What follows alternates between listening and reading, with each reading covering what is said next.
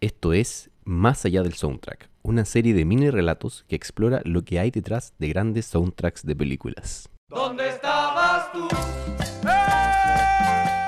Hay pocas películas nacionales que nos calan tan hondo y nos identifican por todo lo que significan.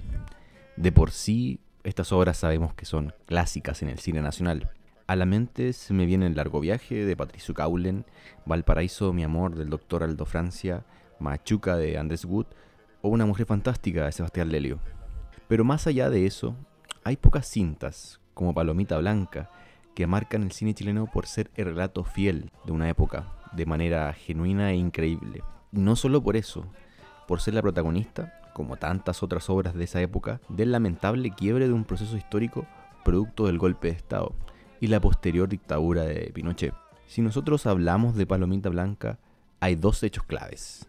Fue realizada por uno de los directores para mí más importantes del país, como lo es Raúl Ruiz, y lo otro es el acontecimiento de su historia. La película, como les comentaba anteriormente, no pudo ser estrenada en los 70s y tuvo que esperar hasta 1992 para recién ver la luz en los cines. Lo conocí en el Festival de los Dominicos, un festival que se hizo en Piedra Roja, eran puros hippies. Le hicimos dedo Juan Carlos, se llamaba. Nos llevó, pero después lo dejé a ver, ya me molestaba la idea porque me, empezaba a gustar. Lo volví a ver. Me dijo si acaso me llevabas a la casa que le hacia el centro. Le dije que bueno, me fui con él.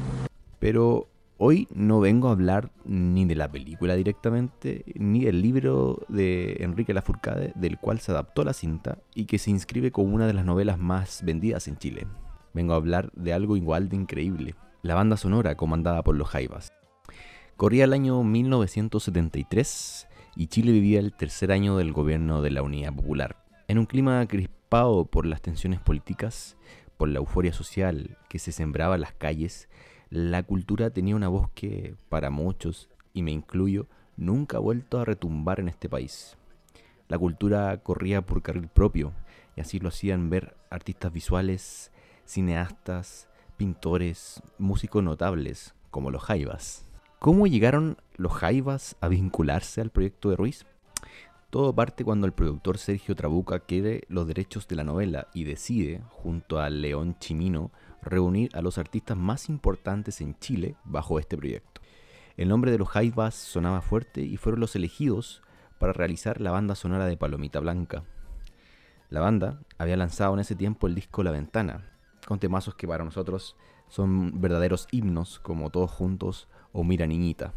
La magia ocurrió por sí sola. El nombre de Raúl Ruiz sonaba en el cine chileno por su estilo novedoso de hacer películas, la improvisación y la libertad creativa que le daba a los actores. Esos mismos fundamentos del cine ruisiano se aplicaron a los Jaivas.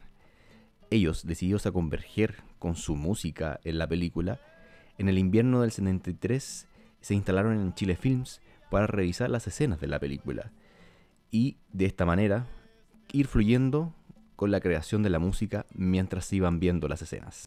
De aquella experimentación, los Jaivas lograron grandes sonidos que hoy componen, sin duda, parte de nuestro patrimonio musical. Vergüenza ajena, que hoy día ha sido reversionada por tantas bandas, entre ellas el bloque depresivo, Donde estabas tú o la cueca de los refranes, surgieron de la espontaneidad de un proceso creativo que muy pocas veces se ha visto en Chile.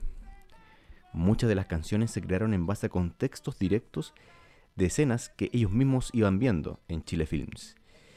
Y eso, obviamente, es fruto de la manera en que se concibió el proyecto desde un inicio. Contar historias con procesos creativos tan notables como este, y más encima que hayan ocurrido en un país como el nuestro, para mí sin duda es un verdadero lujo. En Chile nos faltan expresiones culturales, estamos llenos de ellas, pero sí quizás los medios y las maneras de transmitirlas. En ese sentido, creo que Palomita Blanca se inserta como un verdadero tesoro para nuestro patrimonio artístico y cultural. La prensa del mundo está preocupada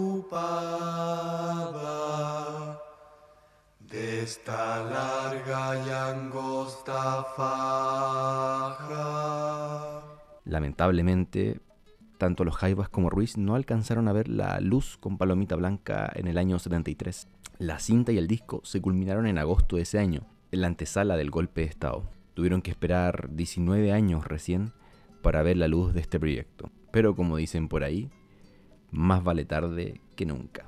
Los invito a escuchar el disco Palomita Blanca de Los Jaivas. Pueden buscar sus canciones en Spotify o quizás la discografía completa en YouTube, que también está disponible. La película Palomita Blanca no tiene los derechos para ser emitida aún en ninguna plataforma de streaming y es muy difícil encontrar escenas en YouTube. De vez en cuando, la Cineteca Nacional y otras eh, entidades la estrenan online. Esperemos que pronto haya un estreno de Palomita Blanca.